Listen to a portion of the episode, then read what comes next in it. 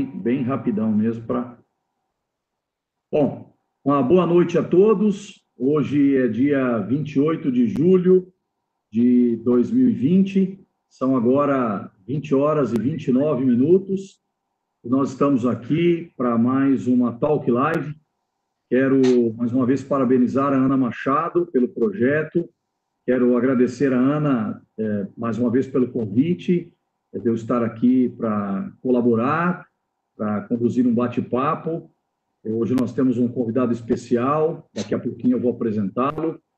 E nós queremos incentivar é, que você faça a sua inscrição no canal, que você ative as notificações e compartilhe para que mais pessoas, para que os seus colegas, para que os profissionais possam ter contato com esse conteúdo.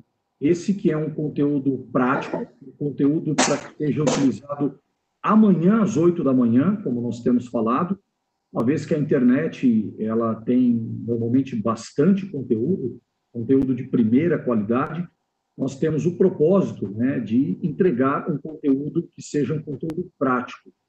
Já discutimos aqui nas Talk Lives assuntos ligados à liderança, tecnologia, mindset, inovação, comunicação, gestão, enfim, uma diversidade de temas esses temas todos estão no canal. Você pode acessar os vídeos, você pode acessar todo esse conteúdo e, portanto, notificar e se inscrever no canal, notificando e, e compartilhando, é o que nós pedimos aqui, é o que nós aqui solicitamos para você estar sempre conosco. Agradecemos a participação de todos, a colaboração. E agora, indo já para a apresentação do nosso convidado, eu gostaria de convidar aqui para estar conosco, para falar um pouquinho sobre gestão de crises, dicas de um plano de ação em 90 dias. Eu convido, vou convidar e desejar uma boa noite ao Henrique Marquina, o Henrique Marquina, que é formado em comunicação, é pós-graduado em business, é, ele que é empresário há mais de 20 anos, tem uma vasta experiência em reestruturação de empresas, Bem, eu vou deixar que o Henrique também possa se apresentar melhor, possa dar os detalhes da, do perfil dele.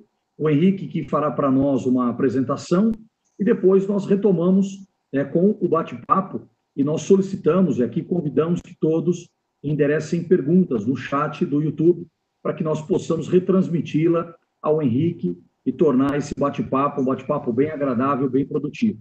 Bom, então agradecendo pela presença, Gostaria de desejar uma boa noite, Henrique Marquina, e passar a palavra para você. Muito obrigado, seja bem-vindo. Uma boa noite. Uma boa noite a todos. É, primeiramente, até em nome da SMR, queria agradecer o espaço que foi concedido para a gente. Uma iniciativa muito legal do projeto da Talk Live, né? Encabeçada aí por você e pela Ana. Então, agradeço o espaço. A ideia aqui, de fato, é a gente ter um bate-papo, né? É, é, a reestruturação de empresas, como a maioria já conhece, é, é um trabalho de 12 para 24 meses, às vezes até mais, né? Temos casos aí de 36 meses. É, mas, principalmente nesse momento de pandemia, a gente não tem como fugir desse assunto da Covid-19, é, a reestruturação em 90 dias. É, a gente se propõe aqui a trazer alguns insights, né? É óbvio que provavelmente você, empreendedor, você, empresário, ou apoiando seu cliente, é, já fez alguma das, das, ações que a gente se propõe aqui a passar para vocês. É, eu vou passar um, uma breve, um breve script, um fluxo que a gente criou de gestão de crise, dicas em 90 dias, Uh, e depois a gente, a ideia é que eu tenha de ser o mais breve possível, esse conteúdo depois vai ficar uh, disponível para quem tiver interesse. Uh, e depois a gente abrir para pergunta, para bate-papo. Eu acho que esse momento é um momento de network, de troca de conhecimentos. Uh, eu até brinquei com o Reinaldo que vocês têm cada vez subindo mais o padrão, então deixa uma responsabilidade grande para a gente aqui desse lado. Vou pedir já de antemão desculpa, porque é, essa aqui é a canequinha, não é do Jô Soares, é água, tá? É, prometo. Então, vamos, vamos seguir, tá bom? É, o que a gente vai se propor a falar hoje, então, é, realmente insights de, de, de, ações que devem ser tomadas para a gestão em época de crise, uh, nesse momento sensível que a gente está passando. Aproveito para desejar que todos estejam bem, uh, se possível, em casa e se cuidando bastante. eu sempre, eu e nossa equipe na SMR, a gente sempre tem falado muito com os clientes, nossos prospects, todo mundo que se relaciona com a gente, a importância de tomar atitude, né? A gente costuma dizer, eu sou apaixonado por vendas, que nosso maior ativo sempre são nossos clientes. Mas talvez o nosso principal obstáculo seja o nosso principal inimigo seja o tempo, né? E mesmo que você, é, de certa maneira, é, não consiga encontrar o modelo ideal, o caminho perfeito para tomar atitude, é muito importante que você tome uma atitude, né? saia do zona de conforto, saia da mesmice, da inércia. Então, é, tem uma frase que eu confesso não sei de quem é, mas que eu gosto muito e tem a ver um pouco com isso, e eu queria compartilhar com vocês que é a mudança que você quer está na decisão que você toma. Eu gosto muito dessa, dessa frase, ah, exatamente porque, é, mesmo que você tenha que tomar uma atitude, ela não seja mais assertiva, perfeita, mas você vai ter tempo de corrigir. É, o problema é quando você não toma atitude. Então, é, fica aqui uma dica: a primeira das dicas é fazer, realizar, botar a cara. Se você precisar de, de alguma forma é, mexer na vela do veleiro para que o, o você pegue o vento é, de maneira melhor, né, ideal, é, você tem tempo para corrigir. Agora, ficar parado talvez seja o pior cenário possível.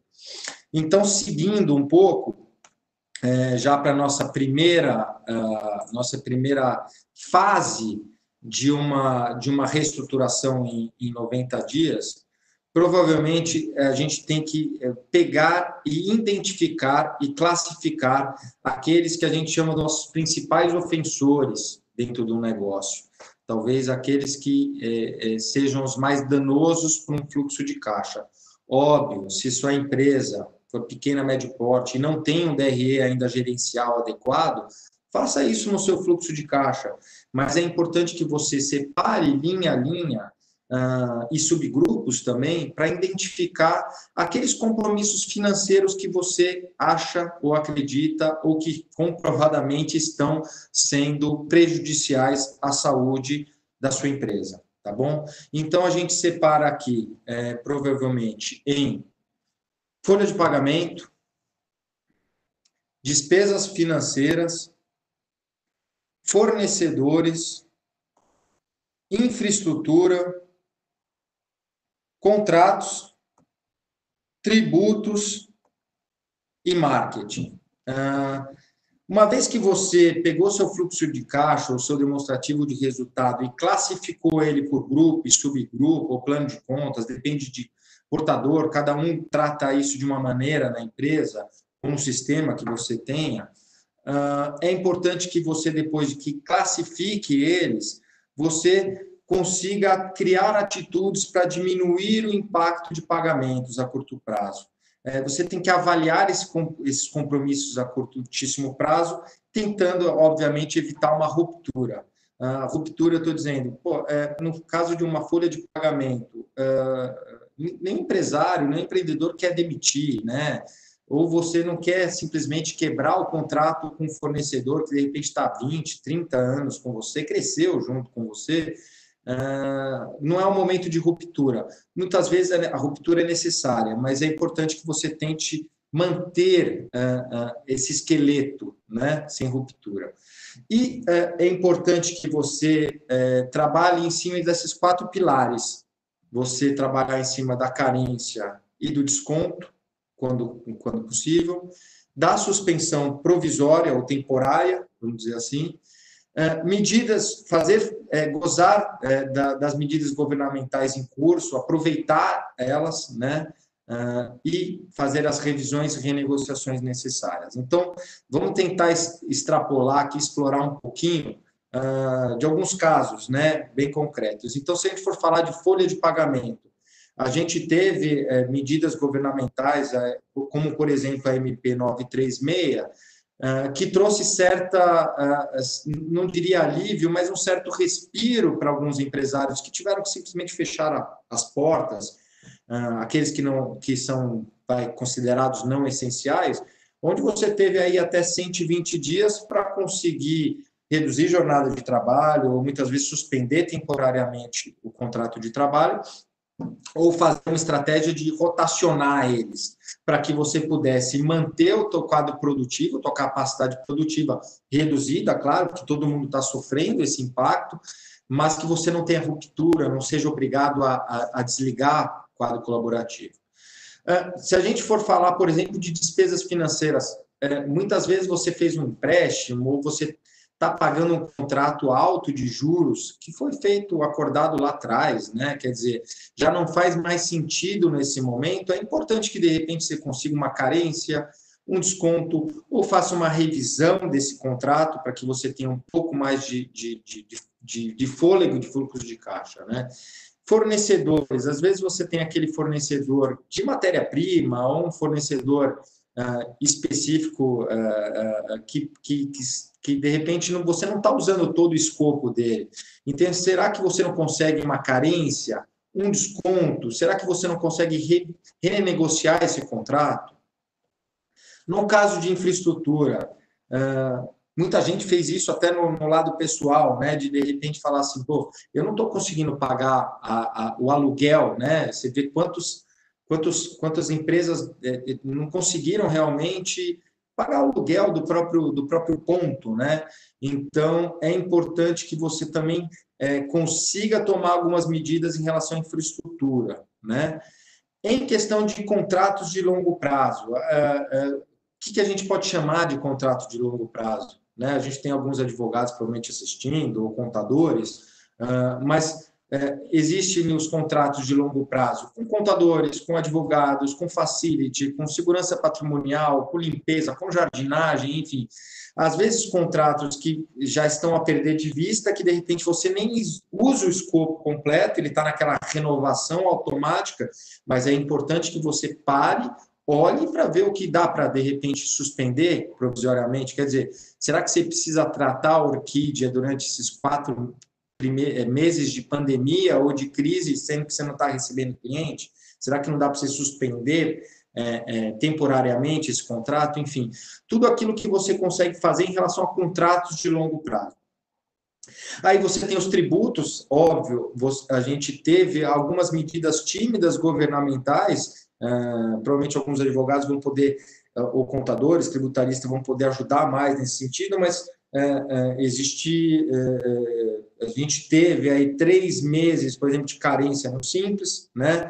Ah, você pode fazer uso de, também de medidas governamentais, mesmo fora da, da pandemia Covid-19, que é, por exemplo, o, o, o, Refis, o PERP, quer dizer, tudo aquilo que você possa, de repente, não espremer tanto o seu caixa naquele momento, né?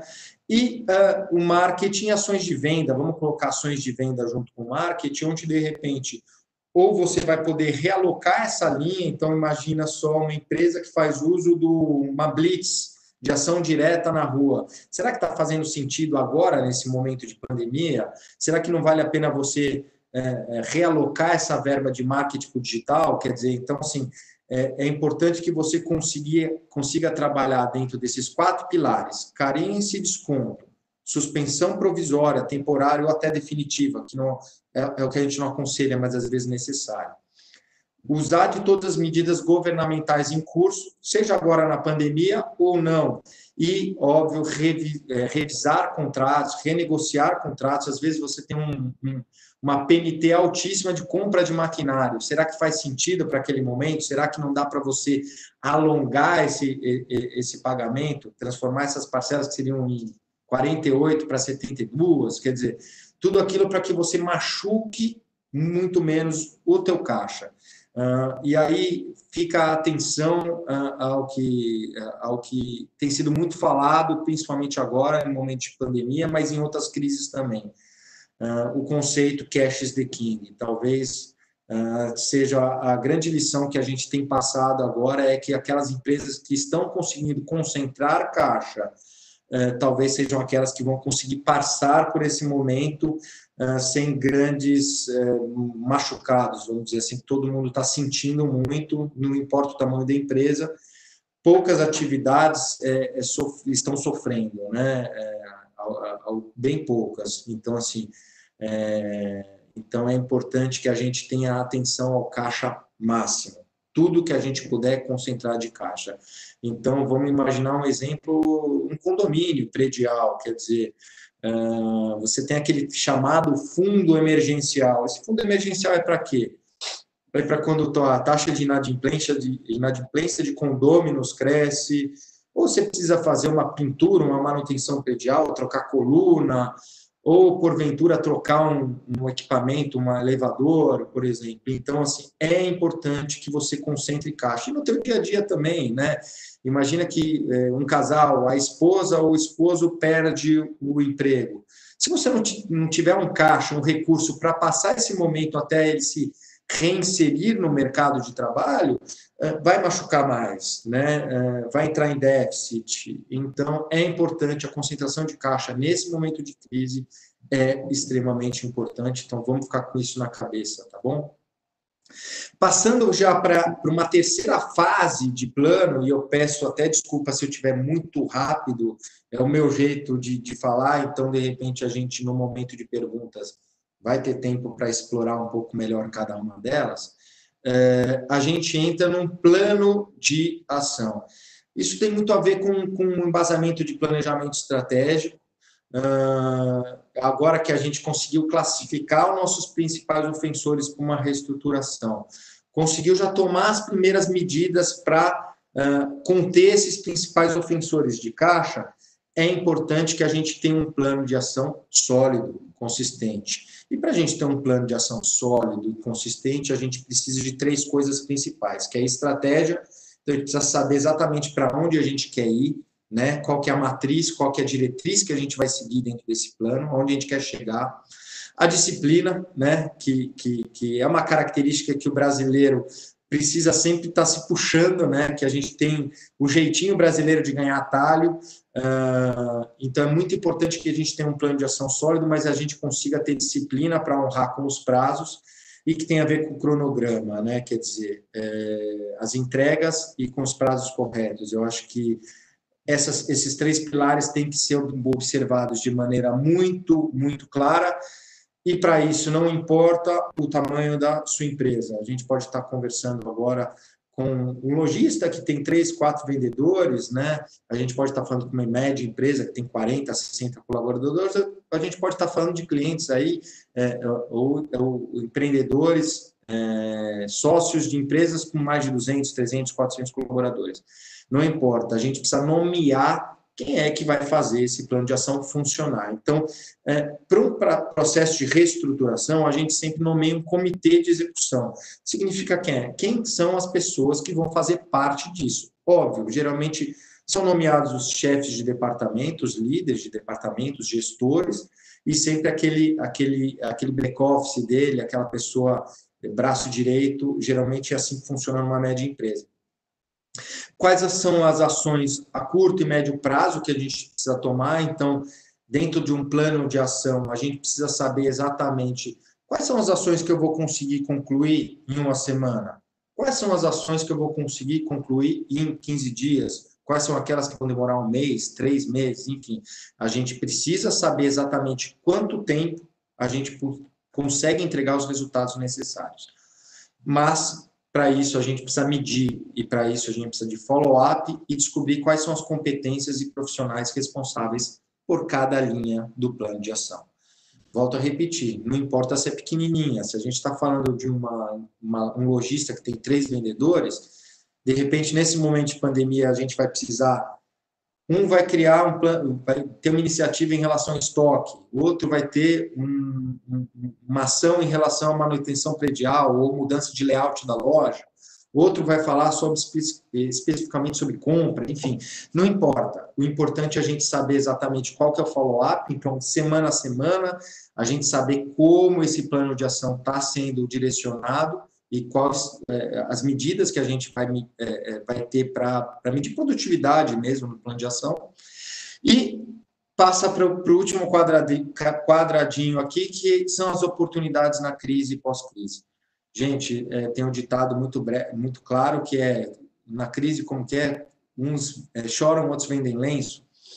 Eu acredito piamente que no momento de crise, seja ele empresarial, às vezes até no relacionamento pessoal, é aí que você consegue encontrar caminhos. É, muitas vezes não existe o jeito certo existe o jeito é, é, é que dá para executar.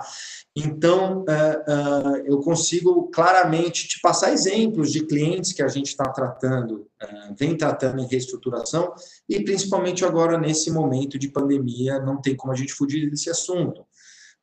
Oportunidades na crise. Então, temos um cliente que é uma gráfica de médio porte, que uh, uh, a OMS, se não me engano, declarou pandemia global cerca de 12 a 17 de março, não me recordo exatamente o dia.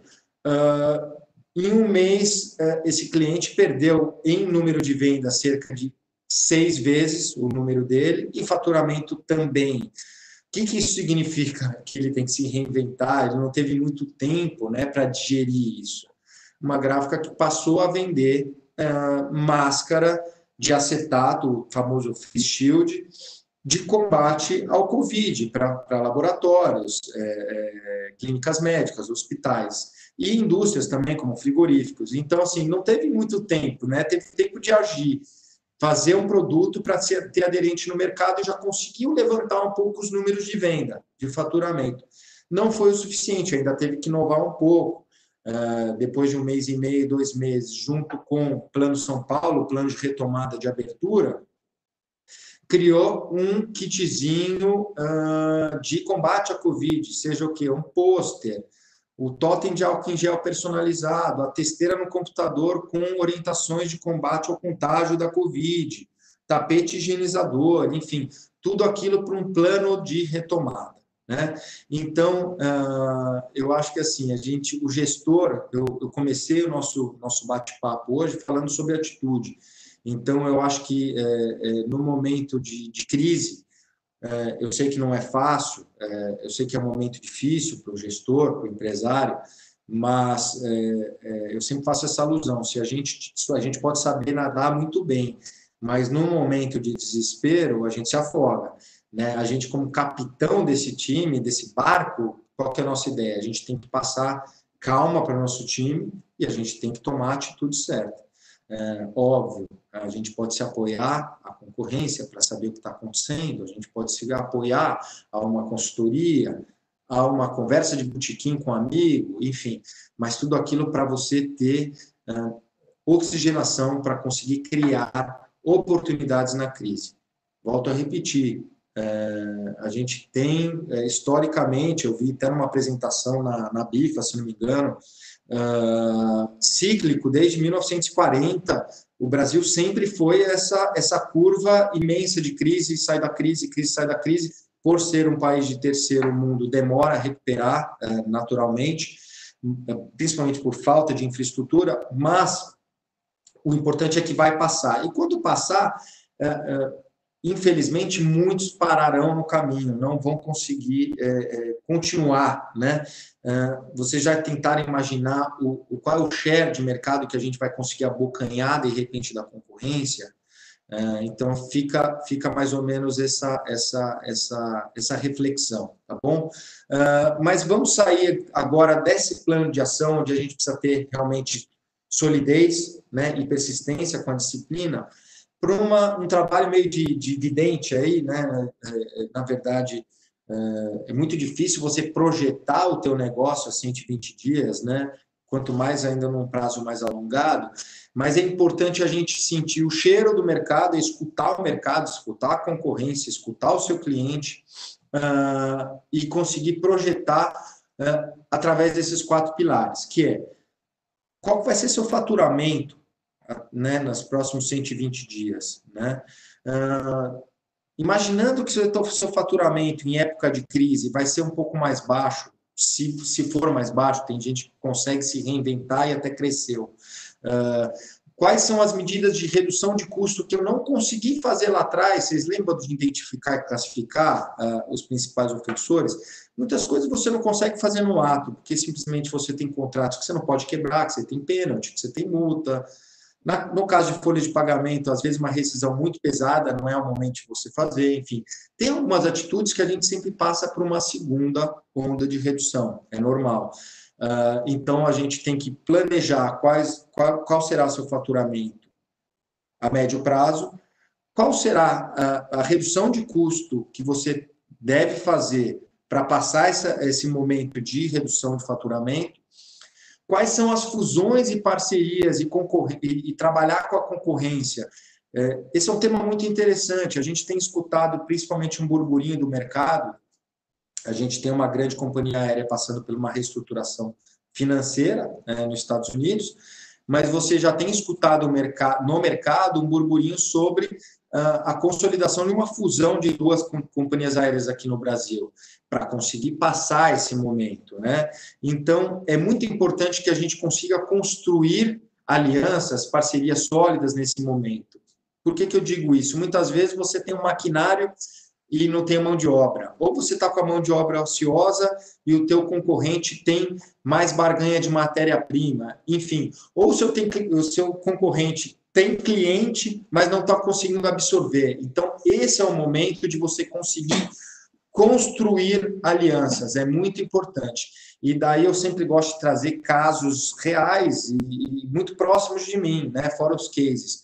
Esse não, não são nossos clientes. Eu moro em São Paulo, em Alto de Pinheiros, uma região é, legal aqui, com um ponto muito caro, né? um ponto nobre. Então, uh, você tem aqui a 50 metros um do outro um empório e você tinha um restaurante árabe, tá? muito grande, ponto caro. Uh, logo a hora que deu a pandemia, no momento de crise, não passou um mês, eu vi que eles colocaram faixa que estão atendendo no Empório. Eu falei, ué, como assim? Passei na frente do Empório, na verdade estão dividindo a cozinha, não sei se estão dividindo também mão de obra e estão dividindo a locação do espaço. Então você vê um, um, uma situação de repente de, de sobrevivência, vamos dizer, uh, onde eles conseguiram criar uma fusão. Eles não são concorrentes direto, apesar de trabalhar com alimento, mas um trabalha com, com segmento árabe e o outro uh, panificação, frios, enfim. Uh, conseguiram trabalhar junto e provavelmente vão conseguir passar isso de maneira um pouco mais menos menos dolorosa, vamos dizer assim. Então é muito importante a gente ficar esperto Uh, o que o concorrente está fazendo, de repente, qual é a demanda que ele tem que você tem, enfim, é importante consolidar parcerias, aliás. E a inovação? Uh, uh, a gente tende, né, eu pelo menos também há muitos anos atrás tinha a ideia de que inovação a gente precisa inventar algo, a gente precisa reinventar algo, precisa ser genial. Na verdade, inovação é melhoria contínua. Às vezes um atalho dentro de um processo, né, às vezes uma melhora de produto, às vezes uma melhora de métrica, de análise, já é inovação. Então, é muito importante que a gente consiga, nesse momento, mesmo no momento turbulento, a gente consiga ter calma e serenidade para conseguir é, inovar. Então, vamos deixar um exemplo bem claro. Eu não lembro o dado certo, mas eu lembro que duas semanas após Uh, o início da pandemia, a gente teve um acréscimo de, se não me engano, 67% no consumo de internet, compra digital. Uh, provavelmente esse número aumentou muito mais ainda da, de lá para cá, né, de março para cá. Uh, você já tentar imaginar quantos não vão voltar para o físico? Então, quer dizer, será que o teu negócio está aderente a esse novo normal que tem sido chamado?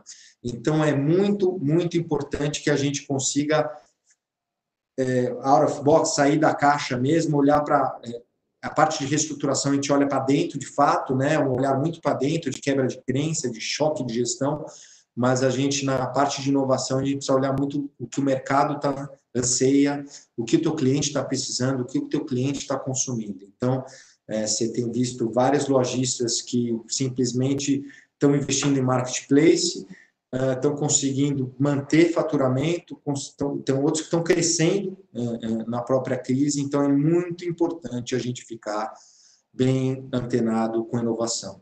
Eu tenho, nós temos na SMR um cliente com um caso bem claro de inovação em momento de crise, é um distribuidor de pneu de, de, do, de, do Nordeste, então imagina que Fortaleza fechou tudo, as lojas fecharam, e eles tinham lá um projeto de gaveta uh, guardadinho lá no fundo, que era a manutenção uh, em loco, na casa do cliente, na empresa do cliente. Isso estava parado. Uh, assim que as lojas fecharam, esse projeto teve que sair do, do papel. E, de fato, é, é, é, esse projeto conseguiu alavancar um pouco os números, mesmo no momento de pandemia, né? de trocar um óleo, de trocar um pneu, de fazer um balanceamento, enfim, de fazer uh, o trabalho uh, na casa do cliente, porque ninguém estava saindo. Então, é importante que a gente realmente inove e se reinvente para essa nova fase que vem por aí. Uh, até para não me estender muito, a gente volta principalmente ao tema atenção ao caixa, né? Uh, Cash is the King, uh, passamos pela, pelo, pela identificação e classificação de ofensores, tomamos atitude em relação a esses ofensores, nós uh, agora eh, gozamos de todas as medidas necessárias. Fizemos nosso plano de ação sólido, consistente, com disciplina, com cronograma e agora nossa atenção ao caixa é, full time, onde a gente tem que ter muita atenção, principalmente antecipações no momento de crise, o nosso faturamento caindo, a gente acaba tendo que, que, que, seja antecipar a maquininha, antecipar boleto, enfim, ficar muito atento com contas a receber, que em momentos de crise a inadimplência tende a subir, então é muito comum que a gente tenha que mudar a régua de, de cobrança e de crédito dentro das empresas, para que a gente se fortaleça mais, ficar muito esperto em relação à liquidez, né? as operações estruturadas, então, ah, principalmente para pequena empresa, empresas, as operações estruturadas não estão tão fáceis, tão consolidadas para resolver. Uh, de um tempo para cá melhorou um pouquinho nas últimas semanas, mas não está fácil. E a venda parcial de carteira ou de ativo. O que, que significa isso? Uh, às vezes você tem um. A gente tem um exemplo claro de um cliente ativo nosso onde é, ele tem seis caminhões e três carros, tá? Uh, desses seis caminhões, dois estavam fazendo entrega, os outros dois estavam parados, quitados no estacionamento. Faz sentido deixar um bem depreciando no estacionamento, pagando seguro, se você está com, com problema de caixa? Será que não vale a pena você vender esse, esse mobilizado, trazer esse recurso para dentro do caixa e depois, quando retomar o, a capacidade produtiva, se retomar no mesmo nível, você realmente financiar juros mais baixos, reparcelar isso. Então, é, isso serve para uma frota, às vezes para própria uma unidade de negócio, isso pode funcionar para um, um imóvel, um maquinário que está depreciando, você, é, um próprio estoque, enfim, você tem N situações que você de repente pode incorporar. Uh, é muito comum que os gestores reclamam com falta de dinheiro. Muitas vezes o dinheiro roda na tua empresa, o dinheiro está parado na sua empresa. Então, é muito importante que a gente tenha esse olhar é, é, crítico para antecipações, para o que você tem a receber, a liquidez que você tem as operações estruturadas que de repente você pode compor com carência e conseguir ganhar um fôlego, e óbvio, às vezes até uma venda de carteira, de uma unidade de negócio que não está funcionando para você, teu concorrente tem uma margem melhor, quer dizer, você está só se afogando, vende essa, essa carteira, uh, ou é, é, é, vende, vende parte de atividade, enfim, tentar gerar caixa com aquilo que você tem em mãos, isso é muito importante. Né? Uh, eu não sei como estou de tempo, uh, talvez o, o, o, Reinaldo possa me ajudar, mas uh, eu acho que uh, eu terminaria de fato esse bate-papo, é, esperando que algum insight tenha saído para você dentro dessa conversa. Ele é um passo a passo simples. A reestruturação não é uma coisa simples, é um trabalho de médio a longo prazo, sim, mas existe muita coisa que você aí, empresário, empreendedor ou que possa apoiar algum cliente seu, consiga uh, fazer esses, essas ações de maneira rápida para conseguir concentrar caixa. Dentro da SMR, nós temos clientes de diferentes segmentos, diferentes portes. Todos estão conseguindo passar por esse momento, óbvio, não é fácil, mas estão conseguindo manter uh, uh, o teu caixa sadio e conseguir ver luz no fim do túnel. Eu acho que isso é o mais importante, é, é, é a automotivação do empreendedor, é a confiança que ele passa para o quadro colaborativo e tomar todas as atitudes necessárias é, para que a empresa volte no eixo. Reinaldo, me ajuda aí, será que a gente está em... É, é, quanto tempo eu tenho? Como que, como que como estamos de tempo? Ô, Henrique, a sala é sua. É, você falou aí mais ou menos 20 minutos, né? 20 e poucos minutos, mas é, fica à vontade. É, eu te deixo à vontade. Você quer falar mais um pouquinho? Quer começar um bate-papo? Não, vamos de, vamos de bate-papo, meu. Eu não sou professor, né? Tá, legal, muito bom. Bom, em primeiro lugar, parabéns aí, parabéns pela explanação, parabéns pela linha de raciocínio pela clareza na informação, tá? parabéns pelo tema, muito objetivo, de forma muito inteligente você apresentou, trouxe várias dicas preciosas, né? desde cuidar do caixa, dispor de ativos, aplicar inovação, né? reduzir custos, né? cuidar com disciplina, método, foco, né? conforme você é, nos apresentou aqui. Então, Henrique, mais uma vez, parabéns aí pela, pela explanação, né? E, e é um tema que, volto a dizer, é, não esperamos aqui, dada, sobretudo, a, a profundidade que o tema é, propõe, né, Henrique, esgotar as alternativas, né? Tampouco é, deixar todas as, as, as perguntas resolvidas.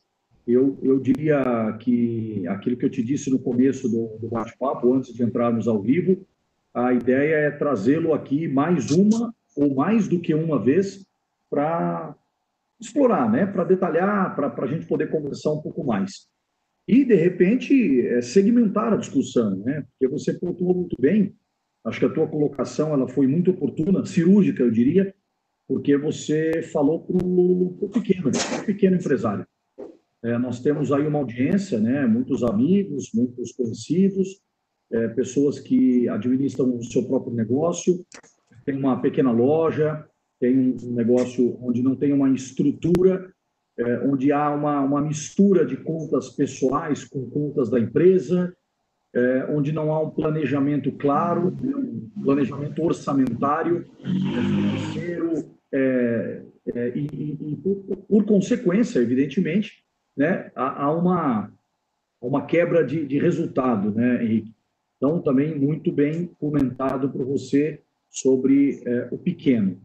Bom, Ike, para a gente esquentar um pouco os motores, né, e começar com algumas perguntas aí para um, um rápido bate-papo aqui, é, eu queria te, te, fazer uma pergunta. Você é bastante jovem, mas muito experiente aí nessa área né, é, financeira e nesse engajamento nas empresas.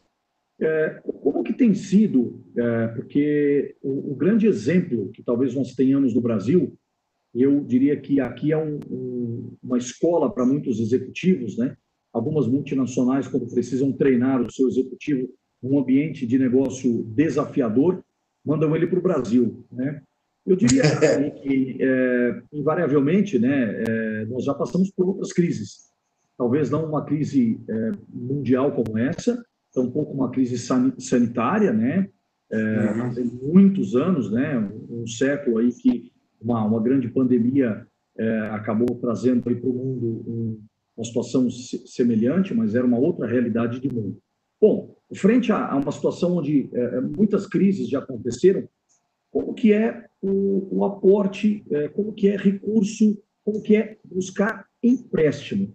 Qual que é a tua opinião sobre uma empresa que esteja numa situação, eu diria, não confortável, não 100% confortável, como que é linha de crédito? buscar empréstimo. O que, você pode comentar conosco um pouquinho, Henrique, sobre esse tema?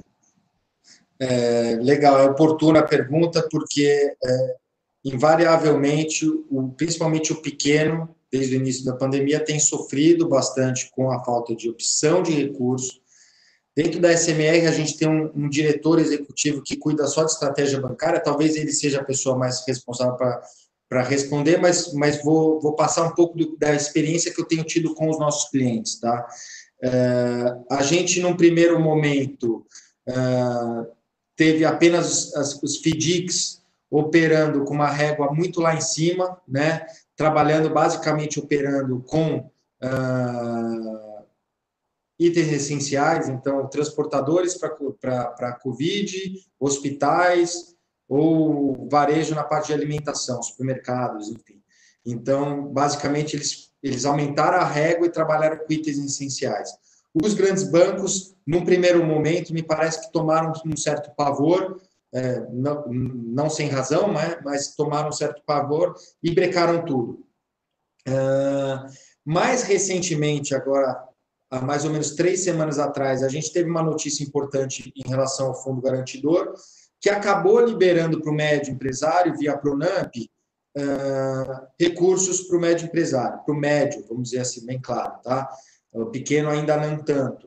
Uh, mas só por um efeito de, de, de, comparação, de exemplo, o recurso do Itaú se esvaiu em 48 horas. Ele foi liberado numa sexta de manhã, segunda de manhã já não estava mais disponível. Isso foi clientes nossos, tá? Que estão passando por isso. Os bancos tradicionais estão cada vez mais, eu diria que estão difíceis para operar. A gente tem visto hoje é, de três semanas para cá, alguns bancos alternativos, por exemplo, como o da Ecoval, que trabalha no middle, com opções interessantes, com linhas mais interessantes, onde você consegue uma carência, você consegue alongar uh, parcelamento, com taxas interessantes. E o pequeno empresário, infelizmente, hoje está refém ainda apenas das factorings, uh, de operadores de crédito uh, convencionais, uh, fazendo basicamente operações de garantia real com aval pessoal, quer dizer, ainda estão com muita dificuldade de operar recurso. Então, a gente do mercado espera ainda que venham boas notícias do governo para apoiar o pequeno, porque não adianta a gente só alimentar o, o, o peixe grande, né? Porque o, Uh, o, o, pequeno que compra do produtor é grande. Então, assim, é ele que, que fomenta todo esse mercado também. Então, é, eu acho que a gente está numa fase ainda que, que, que, ainda não tivemos o olhar muito claro para o pequeno. O pequeno está tendo que se reinventar de uma maneira absurda, absurda. É, como você falou, tira do bolso esquerdo para botar no direito e vice-versa está tirando do próprio, está tirando de casa, está queimando patrimônio pessoal para conseguir acreditar no sonho. Então, é muito importante que a gente, de repente, nesse próxima fase, a gente tenha novidades em relação ao pequeno. Eu, eu torço para isso, é, de verdade. Nós torcemos para que o mercado reaja mais rápido. Essa é a verdade. Sim, quer dizer, todo cuidado, inclusive com taxas de juros, né, para não, não se é, descapitalizar, para que o futuro não seja é, comprometido, né? E toda Exato. essa questão que você pontua é, da, prioridade, da prioridade ao pequeno, né? Inclusive, Exato. pegando o gancho nessa linha, Henrique, é, como estamos falando também para um público onde o próprio empreendedor ele tem que talvez ser multidisciplinar, né? É, existem algumas características que você tem identificado nesse empreendedor, nesse gestor, né, alguma questão que, que você, é, fora as excelentes dicas que você já, já trouxe, é, características que, que você julga que o, que o pequeno, aquele que muitas vezes tem que cuidar do comercial, do financeiro, do operacional, é, quais são os cuidados, né, nesse caso específico, de alguém que tem que ser multifuncional, Henrique? Eu acho que é, as, as características principais, eu, eu, eu, eu diria para você que não é só do pequeno, tá? A gente atua em grande parte em médios, é, médio porte, então, então estamos falando de clientes aí que, empresas que às vezes têm no mínimo 40, 60 colaboradores, alguns com 200, 300 ou a mais, é, eu acho que a, a, o, o, empresário brasileiro ele precisa, ele precisa passar por um processo ainda de amadurecimento, de profissionalização é, repito, uh, o fato de ele conseguir se automotivar de conseguir tirar as amarras de vícios, de cultura enraizada que não, não te leva para frente, e de não é, é, é, conseguir quebrar algumas crenças, talvez seja uma das maiores dificuldades que o empreendedor, principalmente o pequeno e o médio, ainda sofre no Brasil. Não existe uma faculdade de gestão, né? De, de faculdade para ser empresário, né? Na verdade, o que a gente tem é, é muitas boas ideias, muita gente querendo trabalhar, muita gente com sonho, que abre um. Eh, quantas vezes você não escutou a história, né? De um, de um, de um cara que trabalhou a vida inteira com marketing numa multinacional e daí ele pega e fala: agora eu vou abrir uma hamburgueria. O cara nunca fez um hambúrguer. E daí ele nunca fez gestão financeira, quer dizer, é, ou ele sabe fazer um baita de um blend de hambúrguer, mas daí na hora de, de criar a hamburgueria ele não sabe qual, como que precificar. Então, assim, se apoiar é, é, é, é de repente num olhar de fora é muito importante nesse momento, mesmo para o pequeno. Ah, é um consultor, é um advogado amigo, é um concorrente, enfim, eu acho que ele precisa sair um pouco da, da, da caixa. Então, eu diria que para você conseguir se reinventar e reestruturar a sua empresa, choque de gestão, quebrar as amarras de crença, né? Uh, e conseguir se automotivar. Talvez esse seja o maior desafio no momento de crise. Pegando o gancho, inclusive, nesse teu comentário, Henrique, tem uma pergunta, é, aliás, incentivamos aqui as pessoas enviem perguntas, né, para que a gente possa compartilhar aqui no bate-papo com o Henrique. A pergunta é no sentido de se nesses momentos de crise uma assessoria externa ela pode ser mais eficaz do que ah, os próprios ajustes com as pessoas internas da organização. Qual é a tua opinião, por gentileza? É, eu sou suspeito para falar, porque assim a gente consegue, é, dentro do nosso, do nosso trabalho, enxergar muito valor né, na nossa presença dentro dos clientes, exatamente por esse olhar externo. É, quando você está no meio do problema, você tem uma certa dificuldade de enxergar a solução, enxergar o caminho, né? Isso é natural, é, principalmente pelo aquilo que eu te falei de crença, de cultura, né? Muitas vezes você falou do pequeno, ah, a, a minha esposa ou minha cunhada, ou meu cunhado é o diretor financeiro, só que ele nunca trabalhou com finanças, de repente ele não era para estar tá lá, mas é porque eu não confio em ninguém, então eu deixo um familiar, quer dizer, é, esse tipo de, de, de olhar externo, é, ele vem para agregar e falar, olha, o, o caminho que você está seguindo, você precisa profissionalizar a empresa. É, não é que você está fazendo errado, a gente não chega dentro de um cliente para falar que ele está fazendo errado, mas sim para trazer boas práticas do mercado. Então, uh, um trabalho de assessoria externa, ele vem para quê? Ele deixar um legado, né? porque ele não é ad eterno, ele não é para o resto da vida a gente precisa deixar o legado. A gente costuma dizer que é uma sementinha. Então, qual que é o legado que eu deixo? Melhores práticas, né, através de processos, uh, e capacitar pessoas, né? Colocar as pessoas no lugar certo, na hora certa, e capacitar para que elas possam executar o trabalho, né? Muitas vezes o, o empresário, é, é, ele não faz, ou porque ele tem uma crença de que aquilo não vai dar certo, ah, fiz 20 anos a mesma coisa, ah, não acredito que vai dar certo, né? Ou porque ele não confia no time dele, ou porque ele não tem capacidade técnica mesmo, não vivenciou isso em outras empresas ou em outros mercados. Enfim, são várias vertentes que faz, fazem que uma assessoria, uma ajuda, um apoio externo, ele empodere. Ele empodere responsabilidade, ele ajuda com insights, ah, ele traz um plano sólido, enfim. Eu sou totalmente a favor, e não só na parte de consultoria financeira, mas para tudo gestão de pessoas, treinamento em vendas, é, a própria mentoria financeira, enfim, é, muitas vezes um BPO contábil, auditoria, consultoria industrial, quer dizer, numa planta onde você não conseguiu enxergar ainda melhores práticas dentro de uma, de uma indústria, enfim. Eu vejo isso com uma maneira bem, bem clara, né? Eu, eu, a gente vê esse resultado, então isso para mim é muito importante. Em muitos bate-papos, eu costumo dizer que todas as empresas, é, sem exceção, elas poderiam ganhar muito se tivesse uma opinião externa, né, uma consultoria. Então, muitas vezes, até uma própria empresa de consultoria, era interessante que tivesse uma consultoria, né, é, para que tivesse uma opinião externa, que é o que você Exato. muito bem pontuou. Então, isso é bastante, bastante evidente, inclusive, em empresas que permanentemente é, têm a cultura de, de contratar consultores, né?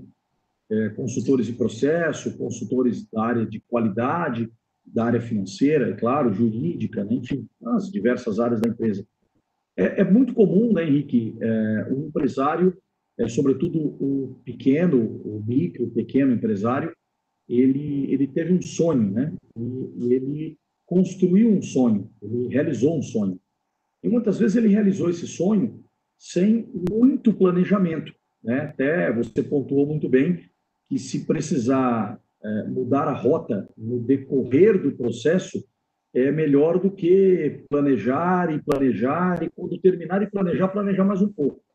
Bom, uma boa dose de equilíbrio talvez seja a recomendação, né? É, um, bom planejamento né? e saber o momento de executar, né? Então, é, muitas vezes essa, essa, esse próprio sonho, né? Esse, esse, essa vontade de executar é, para o pequeno, para o microempresário, né? Que não tem uma estrutura, ele, ele acaba, né, aquilo que você disse, né, ele tem uma excelente competência, e muitas vezes a gente sabe de competências técnicas, nível excelente, mas a gestão, a administração, né, é algo que pode realmente faltar nesse, nesse ponto. Né. Eu, eu, Pode falar, desculpa. Não, Não é pode, falar, eu. Só pegando um, um, gancho um pouquinho da, da parte da consultoria, né? Porque é, de certa maneira, no mercado, nos últimos anos, a gente tem visto uma maneira pejorativa em relação a consultores, seja para qualquer, qualquer área de consultoria. É, ficou meio que uma coisa pejorativa como coach, né? É, por quê? O empresário, de repente, já passou por algum ou dois, três consultores, e o consultor chegou na, dentro da empresa e falou como ele deve fazer, e pegou e foi embora muitas vezes o que ele precisa é ajuda de, em fazer. Então, eu acho que esse talvez seja um dos, dos umas, do, grandes diferenciais nosso e que eu acredito que o mercado deve absorver melhor, que é executar, de fato. Né? Então, assim, daí você falou do pequeno empreendedor. O bom, é, o bom é muito inimigo do ótimo, né? Se a gente ficar esperando o ótimo, talvez ele nunca aconteça. Então, Bota para fazer, bota para rodar, se assessora, é, pegue profissionais competentes de outras áreas, de outros mercados, para que possam trazer insights para você, que possam te ajudar a executar alguma coisa dentro da tua casa. É, tirar um pouco dessa, dessa celeuma, né? Eu acho que isso é importante. E você ia, você, você ia trazer uma questão, eu acabei de cortando. Não, não, fica tranquilo, é, tá tudo certo. Até trazer alguns comentários aqui, né? É importante a visão para que as mudanças internas né, nem sempre são bem vistas. Né? É, o pessoal comentando aqui, é, o pessoal é, tra trazendo perguntas também. Tem uma pergunta aqui, é, Henrique, no sentido de é, como que vocês, né, como vocês a, a, lidam, né, hoje é, trabalham com a questão da falta de análise de custo nas empresas. Se isso é uma barreira, se, se isso é um problema para vocês. É uma pergunta nesse sentido aqui da, da nossa audiência mais do que uma barreira, um, como chama? Uma trincheira, um. Eu esqueci o outro nome, porque realmente é uma dificuldade. E não importa o tamanho da empresa, volto a falar, é, é, os, os, erros são comuns em todos os esportes. Às vezes a gente tem aquele síndrome de vira-lata, de achar que nossa empresa é pequena, na grande não acontece. Não, não é assim. Toda empresa tem um problema.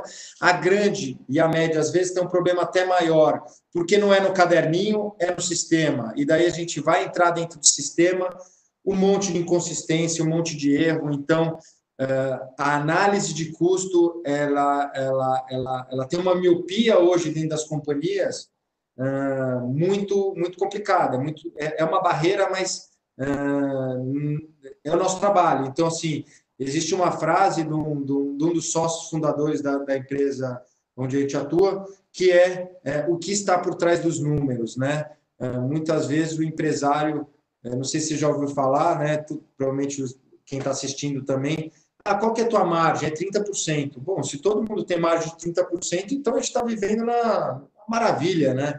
É, na verdade, a gente não tem margem de 30%. Na verdade, a gente precifica de um jeito e o resultado a gente não sabe qual que é.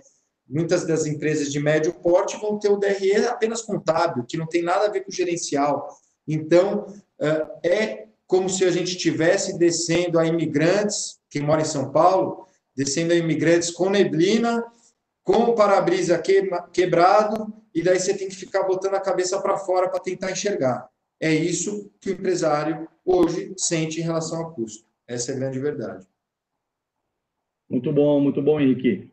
Bom, o pessoal comentando aqui, né, te dando os parabéns aqui, é, a Vanessa, Marisa, é, o pessoal dizendo que está tá sendo uma, uma live bem esclarecedora, um tema muito atual, é, conhecimento importante, então bacana, a participação das pessoas é, é muito bacana, Isso é, esse feedback é, é importantíssimo. E a gente convida sempre para as pessoas se inscreverem no canal é, ou assistirem aqui os outros vídeos também, que tiveram conteúdos muito relevantes, né, e conteúdos práticos, como o Henrique tem trazido para nós. Né, e compartilhe, compartilhe com seus colegas, com seus contatos. Henrique, é, indo aí para os nossos vídeos finais, né, a gente está já um bate-papo aí é bacana. Se deixar, a gente vai longe, porque o tema é muito estimulante, né? A gente sabe que realmente é, as crises, né, elas, elas acabam prejudicando muito as empresas, é, prejudica fluxo de caixa, prejudica né, a continuidade do negócio, algumas demissões acontecem, né, infelizmente, né, a gente acaba tendo aí um momento é, de, de, pandemia como esse, é, de um momento que ainda não, não houve uma recuperação é, de, um, de, um, período que nós vivemos aí recente, né, de um passado recente, uma crise bastante grande. Então, essa questão do, do, do desemprego, né, muitos, muitos, pais de famílias, mães de famílias, né, é, perdendo emprego. Então, é uma questão aí é, de muita relevância. E não era, evidentemente, o nosso objetivo esgotar o assunto. Quero, inclusive, deixar registrado aqui um convite para que você esteja conosco é, mais uma vez aqui, trazendo outros conteúdos, é, uhum. quero parabenizar pelo conteúdo prático. Bom, eu, eu quero deixar uma pergunta e pedir para que você faça as tuas, por gentileza, as tuas considerações finais. É, tem uma pergunta se vocês atuam em todos os segmentos, né, uma pergunta para a tua empresa, né? É, e aí você aproveita, responde essa pergunta, por gentileza, e, e, e coloca para nós, deixa uma mensagem é, final aí, uma mensagem é, para a gente poder, é, embora refletindo, e amanhã, 8 horas da manhã, nas nossas empresas, aplicá-la, né, é, juntamente com as demais é, dicas que você apresentou. Então, essa pergunta da nossa audiência, a quem nós agradecemos, né, agradecemos também por terem participado, enviado perguntas, e passo a palavra para o Henrique para que possa responder essa pergunta e deixar os seus recados finais ali, por gentileza, Henrique. Legal, legal. Bom, é, respondendo a pergunta, sim, a gente, no trabalho de reestruturação de empresas, é, é muito curioso, porque às vezes a gente está trabalhando com venda de frango, uma hora está vendendo pneu, uma hora está vendendo material gráfico, enfim. Isso é, é, muito interessante, é muito, é muito gostoso, muito prazeroso. A gente costuma dizer que os números não mentem, então é, o lado financeiro ele é o espelho, ele é o final, então, óbvio, você precisa é, é, entender os números que você está analisando e, óbvio, é, é, agir de maneira correta. Óbvio, se eu estou falando que eu tenho um problema industrial, eu vou detectar que eu tenho um problema no pátio produtivo. A gente vai se cercar de profissionais que entendem da, de pátio produtivo, né? Enfim, mas sim, atuamos em todos os segmentos. É, isso talvez seja uma das coisas que mais me dá, me dá prazer, porque é um dinamismo enorme. A gente se acha entendedor de tudo, né? Porque cada hora está numa empresa, então é, e num, num, segmento, então isso é muito legal. É, queria agradecer a participação de todos aí. Deixar disponível também é, o nosso site da SMR, smrfundo.com para que, é, é, se quiserem conteúdo lá, a gente tem um conteúdo exatamente para conseguir agir. E parabenizar vocês aí do, do, do, Talk Live pela iniciativa. Eu conheci um pouco como surgiu, muito legal. Foi no meio da pandemia, uma semana vocês botaram a cara, vamos fazer. E estão cada vez progredindo de maneira mais legal, trazendo conteúdo bacana. Eu vi que vocês trouxeram conteúdo filosófico, liderança, quer dizer, cada hora trazendo um tema para enriquecer, eu acho que essa é a ideia, promover debate. Eu acho que, né, nesse, principalmente nesse momento, a gente não existe dono da verdade, né? Existe o quê? Fomentar um debate em alto nível e que a gente possa colaborar um com o outro de, de alguma maneira. Então, agradeço o espaço, deixo a mensagem para aqueles que estão assistindo ou que vão assistir depois, posteriormente, esse material, para que faça. Né?